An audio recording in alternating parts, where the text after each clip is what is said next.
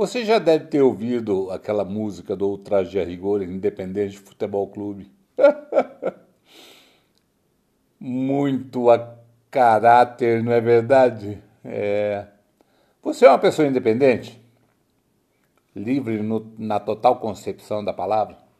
Desculpe minha pergunta, é que eu ouço tanto falar nessa tal liberdade. Veja que nós temos muitas amarras: família, esposa e filhos, pai e mãe, mais os irmãos, depois os compromissos, namorado, noivo, trabalho, estudo.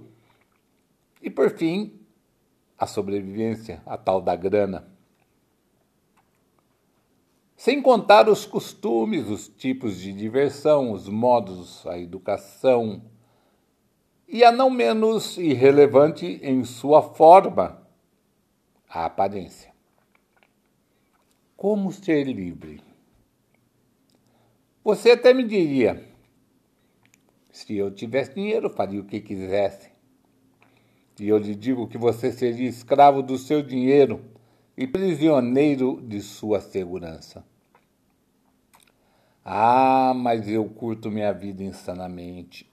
Mesmo assim, eu ainda lhe diria, sem dúvida, tão insanamente que você nem é capaz de notar que a sua prisão, acima de tudo, é tediosa.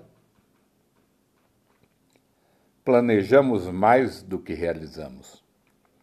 Porque tudo depende se vai chover ou se vai fazer sol, se a turma vai ou se alguém vai dar bolo, se o feriado vai ser para todos ou se só para alguns se não houver imprevistos tão grandes que o dinheiro não cubra. Se o carro estiver em ordem, C e C e C e haja C. Liberdade é um anseio perigoso porque muitas vezes extrapolamos o limite do seguro, do palpável. Arriscamos tudo para sentir que o vento bate no nosso rosto por um mergulho mais profundo, para ver as estrelas no céu, tentamos tocar na mão de Deus quando sentimos um frio na barriga ou um arrepio na espinha. Aquela velha sensação do acho que não vai dar. Mas eu vou mesmo assim. Passamos nossa vida tentando nos livrar do inevitável a repetição incansável da rotineira e absoluta roda da vida, sem começo e nem fim, andando eternamente em círculos. Mas desanime não, pois ainda temos uma ferramenta potencial para usar, o que não nos garante a liberdade, mas nos dá a sensação de poder mais indescritível do mundo a criatividade. Portanto, se você já chegou à conclusão de que não é livre como queria, crie. Sim, crie. Crie laços de amizade e de amor, crie espaços para partilhar suas experiências.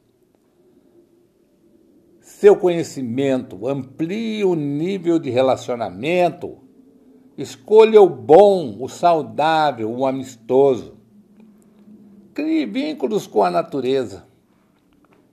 Observe as delicadezas dos movimentos da vida em todas as suas formas e lembre-se, mesmo assim, posso estar errado, mas a maior liberdade transcende o corpo, é energia pura e quem ainda não ouviu falar em pessoas que têm a alma maior que o corpo? Diz aí para mim. Então, meu amigo, minha amiga que costuma ouvir os meus podcasts, vamos pensar nesse assunto. O que é a liberdade? O que fazer com a liberdade? Será que nós realmente somos livres? Fiquem bem.